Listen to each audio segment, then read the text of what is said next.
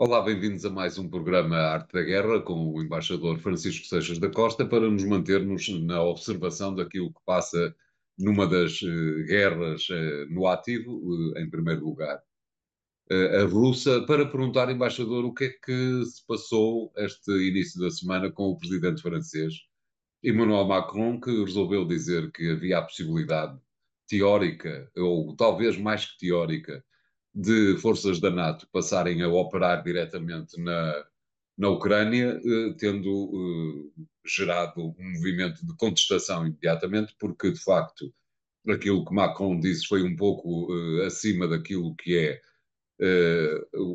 academicamente possível, é sempre possível que a NATO entre na Ucrânia, mas gerou uma contestação razoavelmente forte nomeadamente na Alemanha, eh, mas também noutros países europeus e nos Estados Unidos, que uh, disseram uh, rapidamente que não havia nenhum projeto de mandar tropas uh, da NATO para, para a Ucrânia. a pergunta, portanto, é, e a partir do princípio que era um erro demasiado infantil parece ser um erro demasiado infantil aquilo que Macron disse. Como é que o embaixador observa exatamente a postura do presidente francês.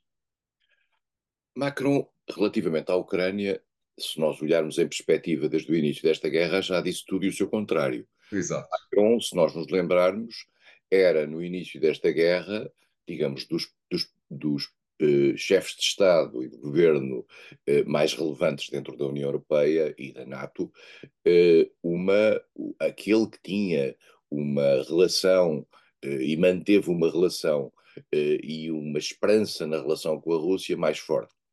Uh, e tinham uns canais de diálogo com Putin até ao fim. Nós nos lembramos de o ver naquela longa mesa quando o Putin ainda vivia assoberbado com o medo do Covid. E uh, Macron teve uma evolução nessa posição, e há quem diga que essa evolução tem, tem de certa maneira, a ver com aquilo também que é a sua situação política interna, isto é, Macron vive neste momento eh, uma, situação complicada em termos de popularidade interna uh, e na, na, aproximação daquilo que são as eleições europeias em junho, as sondagens apontam para que o partido de Macron, Renaissance, vá ter uma forte, uma forte quebra e, em particular, que o partido de Marine Le Pen, uh, Rassemblement National, apareça na frente. Macron fez uma, uma, uma mudança governamental com um novo primeiro-ministro. Essa mudança governamental não estará a ter um grande efeito naquilo que são as sondagens. Macron é francês uh, e a França uh, é um país que tem sempre uma singularidade uh, europeia que procura, procura, que procura desenvolver. Primeiro, até na relação com a Rússia, desde De Gaulle que isso acontece. Depois, na relação com o outro parceiro do Atlântico, do outro lado do Atlântico, os Estados Unidos Macron é França, não é um parceiro normal dentro da NATO. A, a França, durante muitos anos, até Sarkozy, eh, e depois de De Gaulle, e até Sarkozy esteve fora do, do, do, da estrutura militar integrada da NATO. A França mantém o seu poder nuclear autónomo, a sua force de frappe, eh, isolada dentro da NATO. Uh, enquanto que os Estados Unidos e o Reino Unido mantêm, têm isso dentro da NATO, a França não tem e mantém a, a sua autonomia. A França é um parceiro sempre diferente e quer ser diferente e quer manter uma relação diferente. Uh, desta vez, a diferença foi uh, colar-se àquilo que foram algumas propostas ao longo destes anos, destes dois anos, uh, de alguns países, mais, normalmente países mais próximos da, da Rússia e da Ucrânia, que tinham pela voz de alguns dos seus dirigentes, nunca por uma posição oficial do governo, sugerido a certa altura que algum país, não necessariamente as forças da NATO, mas algum país NATO, por si próprio decidisse ir com forças para dentro do terreno ucraniano, colocar soldados ucranianos contra os russos.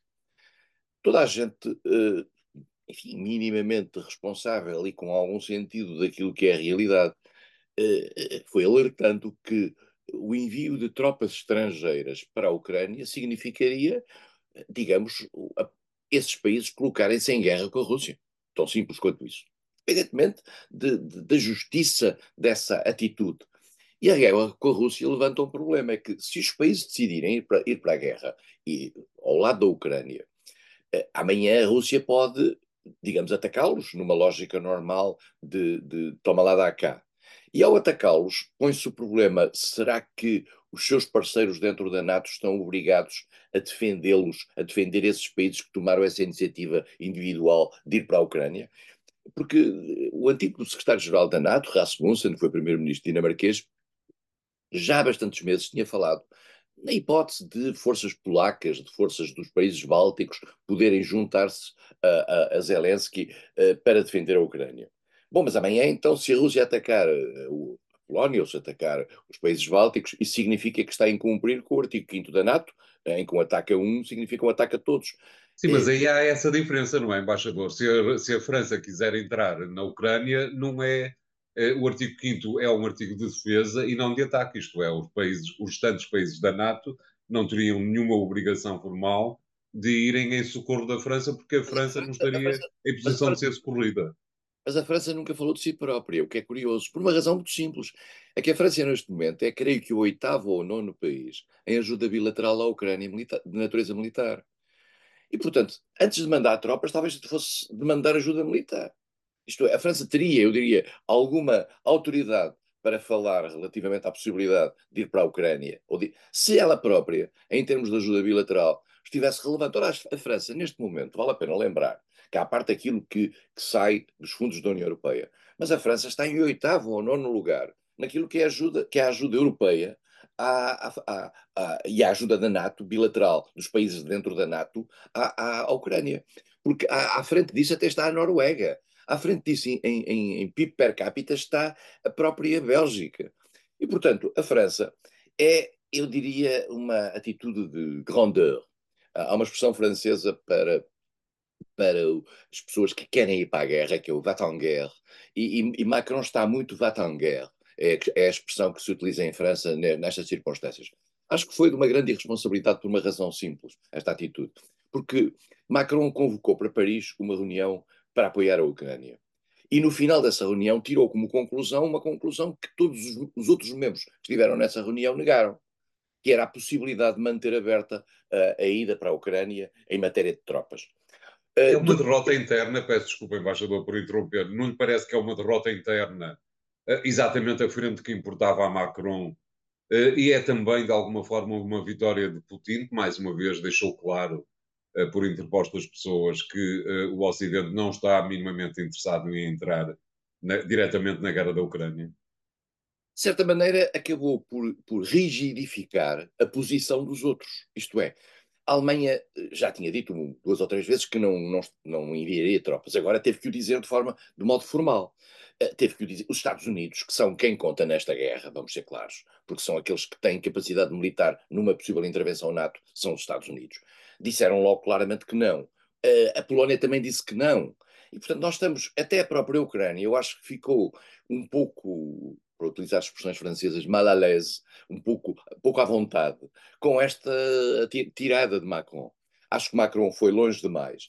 Quis, eh, quis, curiosamente, utilizou a certa altura uma expressão, numa pergunta que lhe fizeram depois da conferência de imprensa, que era manter uma ambiguidade estratégica. O que é que é esta expressão ambiguidade estratégica? Esta expressão é colada à expressão que os Estados Unidos usaram e usam há vários anos, há várias décadas, na questão de Taiwan, que é uma ideia no sentido seguinte: nós damos apoio a Taiwan. Não dizemos exatamente o que é que faremos se acaso Taiwan for atacado.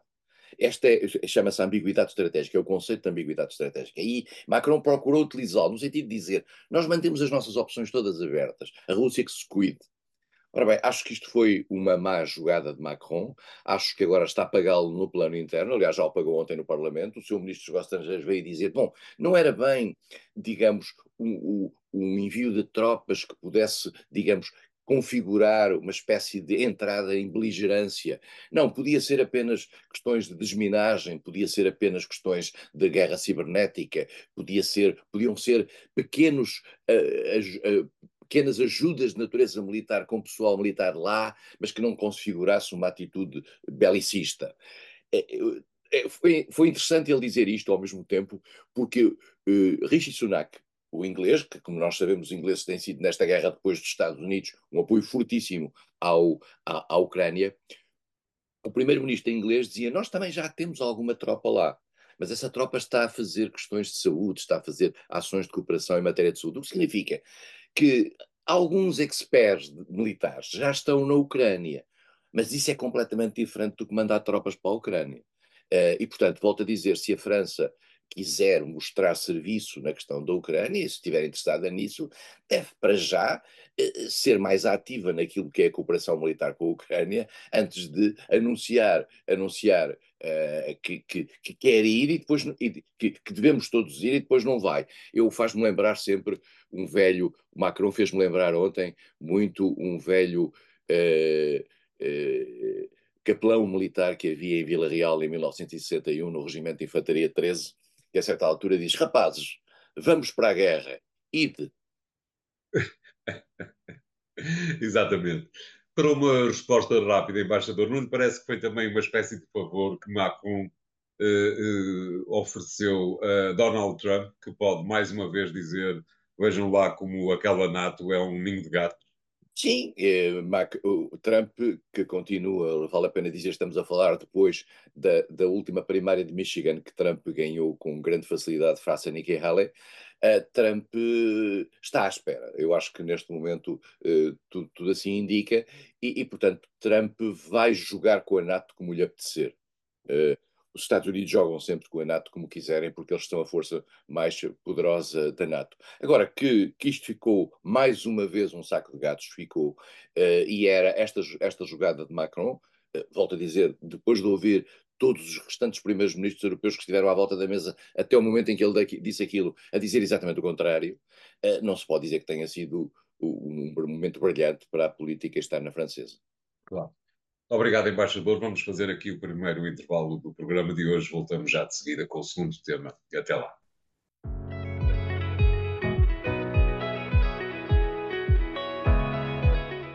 Bem-vindos à segunda parte de A Arte da Guerra, desta vez para pedirmos ao embaixador que vá connosco até à Palestina, eh, onde eh, a confusão parece ser eh, razoavelmente total, como é, aliás, desde outubro, numa altura em que ninguém consegue perceber muito bem se, se há verdadeiros esforços para um cessar-fogo, uma vez que as partes envolvidas, menos a, Israel, dizem que sim. Israel diz que nem pensar porque é impossível de, de qualquer conciliação com as posições do Hamas e, entretanto, Rafa continua à espera de, de, um ataque que pode constituir mais um banho de sangue, não é, embaixador?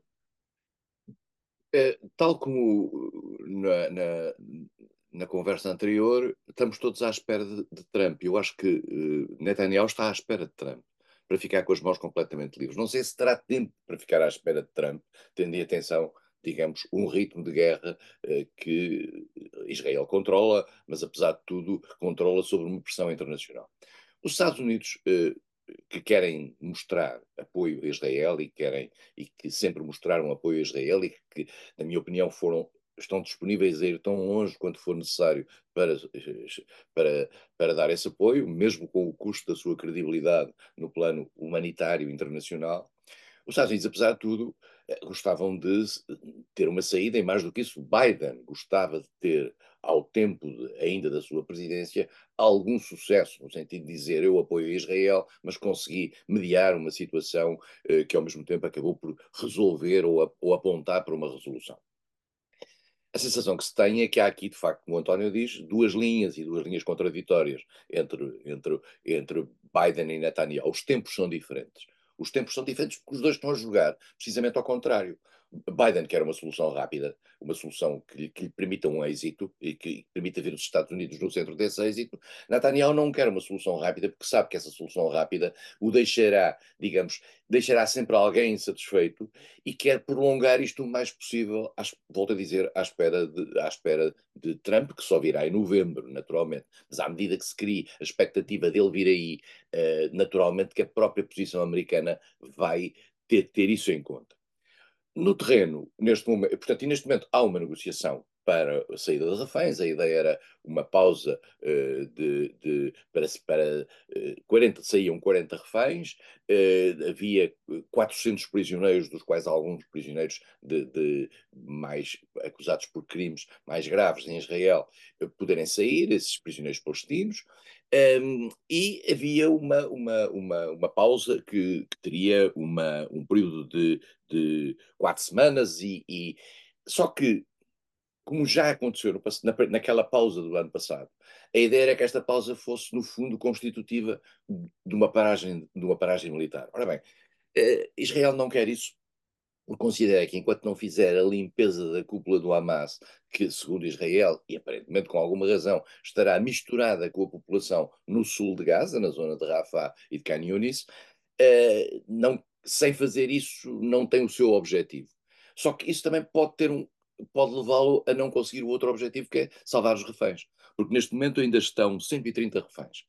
Esses 130 reféns presume-se que alguns estarão mortos. Portanto, neste, neste trade-off agora que haveria, seriam, sairiam 40, mas ainda falta muita gente. Depois faltam militares, faltam mulheres militares, eh, que serão os últimos a sair os militares, em princípio, pela lógica do Hamas.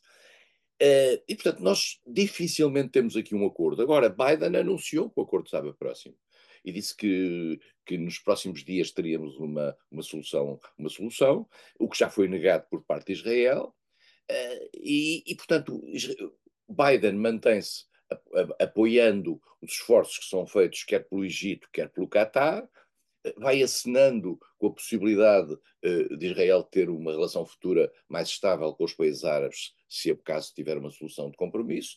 Só que neste momento, na realidade, a coisa já foi tão longe em termos de ação militar com consequências humanitárias dramáticas, que é muito, será muito difícil conseguir uma algo que possa satisfazer os países árabes. Além disso, como nós já falámos na semana passada, a situação interna dentro da autoridade palestina é o que é, eh, demitiu-se agora mais uma figura da, da, da autoridade palestina. Eh, o Hamas eh, joga dentro da, da, da OLP e da Fatah de uma forma, digamos, que não contribui para a sua unidade, e portanto falamos de saco de gatos na NATO, estamos em saco de gatos também naquela área, mas no caso, no, enquanto que na NATO temos a tragédia da Ucrânia, aqui temos a tragédia de Gaza. digamos, elas todas, ambas não provam de que o mundo esteja capaz de fazer negociações. Claro, eh, mas se por um lado, embaixador, na, na Ucrânia é possível imaginar-se que, eh, pelo menos em teoria, a Rússia já conseguiu sensivelmente aquilo que queria, que era tomar conta do leste da Ucrânia, na Palestina acontece exatamente o contrário, isto é, eh, aquilo que era a proposta de valor eh, de, de, Israel relativamente à Palestina, acabar com o Hamas, está muito longe de ser conseguido e, portanto, não há nenhuma boa razão, do lado do ponto de vista de Israel, para aceitar um cessar-fogo permanente uh, e, uma, e negociações de paz. Não, Israel, Israel tem um preço que está a pagar pela, pelas consequências humanitárias e, e pelo desastre que foi a ação eh, sobre as populações civis. E essa é uma pressão internacional que funciona sobre Israel. Israel eh, julga, julga não, Israel sabe exatamente melhor do que todos nós o que, é, o que é que está em jogo. Israel sabe que amanhã vai liquidar uma cúpula do Hamas, ela vai reaparecer noutro sítio qualquer. Evidentemente, portanto, em princípio, e para usar uma expressão extremamente desagradável, a Israel parece querer uma solução final para a Palestina. Sim, não acredito que, apesar de tudo, ela vá tão final, e já falaremos disso na parte terceira desta nossa conversa, que ela vá tão final como foi a solução final que na Segunda Guerra Mundial uh, uh, alguns judeus, muitos judeus, tiveram na Alemanha. Mas uh, não acho que Israel está aqui com um problema de, de tempo, de timing difícil de resolver. Tem a, tem a razão pelo seu lado no início, no ataque, no ataque do Hamas ao, seu território, uh, ina, completamente inaceitável uh, tomada dos reféns e, e utilização dos reféns, mas por outro lado há um excesso de legítima defesa claríssimo que está, que está a, projetar-se uh, sobre, sobre a imagem do país e, mais do que isso, sobre a própria legitimidade da ação militar de Israel e da ação de defesa de Israel, que o mundo ocidental apoiou durante muito tempo e, neste momento, eu acho que Israel vai pagar um preço durante décadas por aquilo que fez em Gaza. Eh, mas Israel já se viu que não se importa, eh, que há um sentimento em Israel de que a segurança e a defesa a todo o preço justificam as ações, quaisquer que seja a sua dimensão, e mais do que isso, qualquer que seja o, a, a, maneira como se olha para o direito internacional. Uh, Israel é um país que vive à margem do direito internacional com frequência, nomeadamente à margem daquilo que é o cumprimento das resoluções do Conselho de Segurança, e portanto Israel já se habituou a viver assim. A viver orgulhosamente só, para usar outra expressão é desagradável. É Israel faz-me lembrar a África do Sul nos tempos do Apartheid. Exatamente. Uh, e a África do Sul nos tempos do Apartheid também vivia numa lógica de funcionamento da sua periferia uh, completamente fora do direito internacional. Israel está uh, neste caminho. tem, obviamente, uma comunidade judaica internacional a apoiá-lo, que é uma espécie de lobby em cada país, nomeadamente europeu, e nos Estados Unidos em particular. Mas, digamos, a autoridade moral que Israel tinha vai, está a ser erudida, forte, erudida fortemente. E, e, vai pagar um preço muito caro internacionalmente sobre isso. Claro. Obrigado, embaixador. Vamos fazer aqui o segundo intervalo do programa de hoje. Voltamos já de seguida com o terceiro tema. Até lá.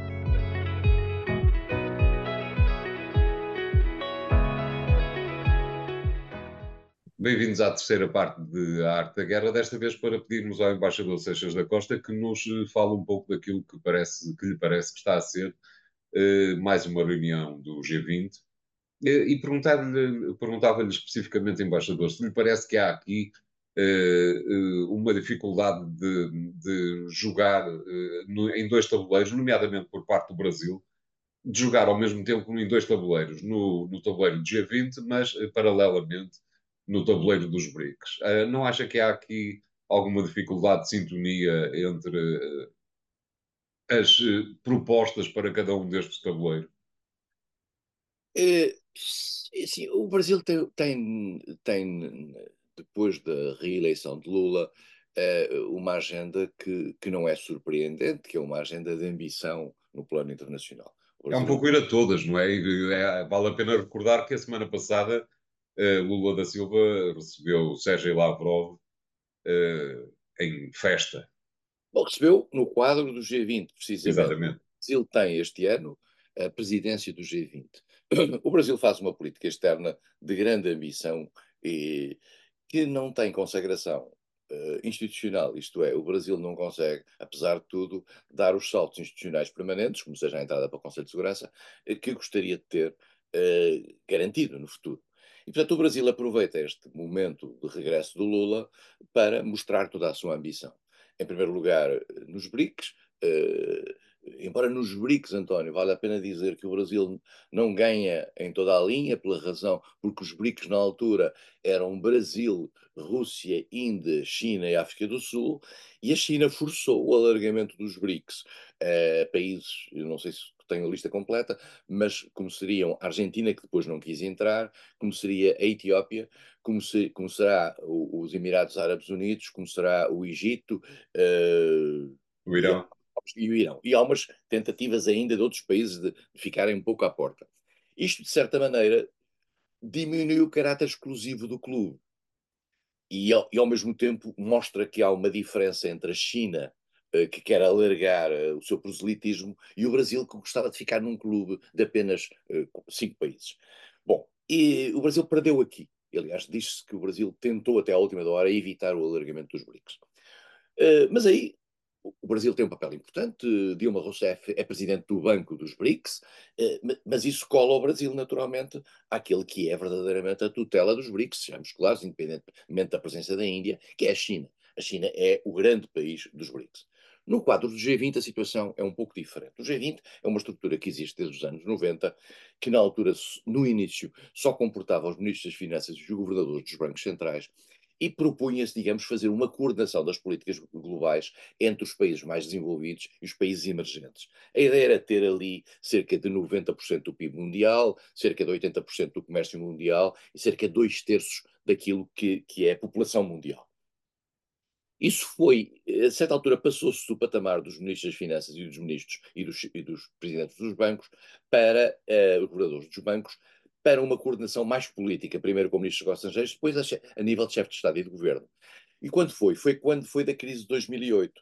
A partir daí chegou-se à conclusão que aquilo que os países mais ricos vinham a fazer no chamado G7, que é o grupo dos países mais desenvolvidos e que tem hoje uma posição comum e que, no fundo, tem até uma identidade comum e tem as, as potências europeias, mais o Japão e o, o Canadá e os Estados Unidos, eh, com a presença da União Europeia, o G7 não conseguia ir tão longe eh, e procurou ter o G20 à sua volta. O G20 alargou. Os Estados, os Estados emergentes gostam de estar com os Estados mais ricos e, e aquilo era um clube, digamos, já com alguma dimensão. Só que eh, as, as conclusões do G20 são por consenso. E ter por consenso uh, 20 e tal países, mais, mais uns, uns países aderentes, uh, no, numa lógica, uh, digamos, com lógicas regionais muito diferentes, é muito difícil. O Brasil procurou ter uma agenda ambiciosa, procurou colocá-la naquilo que sabe ser uma preocupação, quer do Norte, quer do Sul, que é a questão ambiental, embora cada uma tenha soluções diferentes em função das medidas que está disposto a implementar e colocou a questão da pobreza, a, a, a, a, questão das desigualdades. E também colocou no início da reunião, das reuniões a questão da representação institucional do Sul, a questão do alargamento do Conselho de Segurança, coisa que foi completamente afastada. E o Brasil vai ter, no final desta reunião do G20, que depois eh, terá prolongamento até novembro, em novembro haverá uma reunião de chefes de Estado e de Governo do G20, terá aí uma.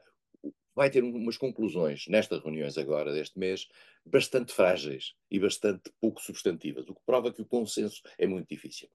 Lula, e agora vou a um ponto que o António disse há bocadinho, Lula eh, criou um problema a si próprio no início destas, desta reunião, ao ter feito um comentário eh, sobre eh, a situação em Gaza, que caiu muito mal em Israel, caiu pessimamente mal em Israel e caiu muito mal em alguns países europeus e também nos Estados Unidos, embora aqui com alguma contenção por parte dos Estados Unidos, o que também representa a importância que os Estados Unidos dão ao Brasil.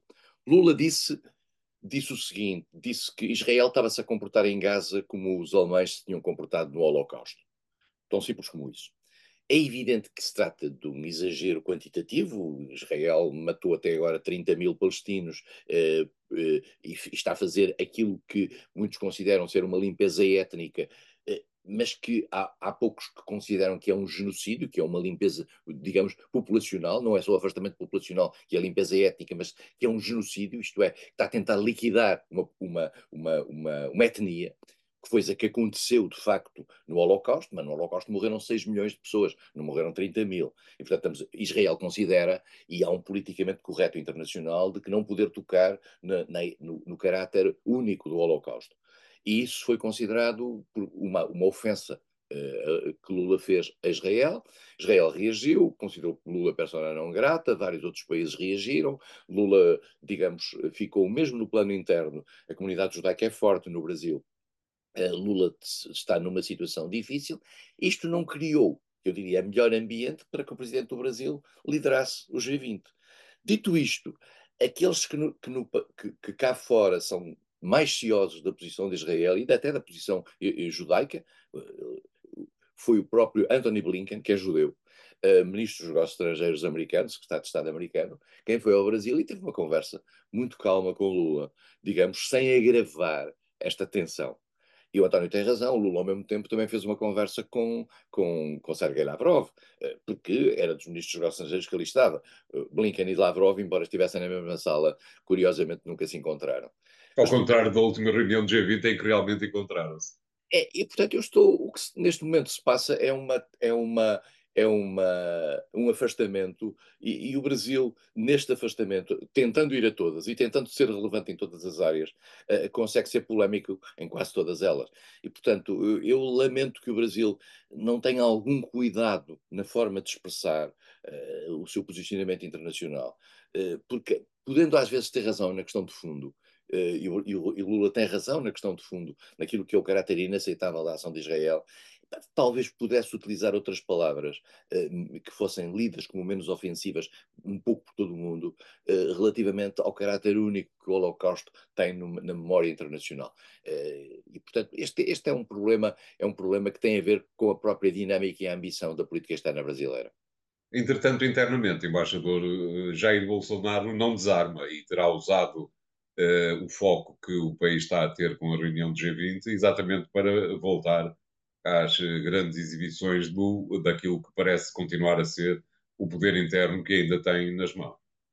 António, o, o, esta, esta, aparição pública de Bolsonaro e estas manifestações públicas e a manifestação grande que teve lugar em São Paulo uh, tem muito a ver com a probabilidade e a possibilidade de ele ser preso. Porque neste momento, uh, uh, além de estarem presos vários desenvolvidos no movimento que procurou, uh, digamos, subverter a ordem institucional no Brasil, vamos ser claros, não há mais pequena dúvida, o ataque ao, ao, ao, Palácio do Planalto, o ataque ao Supremo Tribunal Federal, etc., e ao próprio Parlamento, nós verificamos que, que que as coisas começam a se aproximar demasiado de Bolsonaro e da família de Bolsonaro e da equipa de Bolsonaro. Portanto, Bolsonaro faz com esta manifestação um preemptive strike, uma, um, um, ataque prévio, no sentido de criar uma dinâmica pública que impeça a, a, atuação da justiça. É que no Brasil, António, eu vivi lá e senti isso. É, as ações de justiça só conseguem ser levadas a cabo com efetividade no caso de haver um ambiente de eh, que, digamos, uma, uma onda popular nesse sentido. Se, se, as coisas, se, se, sentir que uma parte do país muito substancial está em sentido contrário, não há coragem às vezes para levar a cabo ações de justiça, mesmo quando elas são justas. Vamos ver o que é que se passa com isto, porque eh, a prisão de Bolsonaro, além do, de, de, enfim, do caráter quase exemplar e único do que seria a, a, a prisão do antigo presidente, eh, com as consequências que isso tem na divisão de um país que está ele próprio muito dividido, eh, é, uma, é uma decisão muito difícil. E, portanto, e Bolsonaro sabe isso, e por isso mesmo procurou criar este movimento de apoio no sentido de evitar que a justiça lhe possa chegar. Vamos ver até onde isto chega nesta tensão no Brasil, esperando nós que a resolução seja sempre democrática. Claro. Obrigado, embaixador. Eh, o programa fica por aqui hoje. Eh, para a semana estaremos novamente com uh, três temas, provavelmente alguns deles repetidos. De qualquer maneira, podem continuar a acompanhar aquilo que foi dito no programa de hoje nas redes sociais e nos sites do Jornal Económico. Obrigado e até para a semana.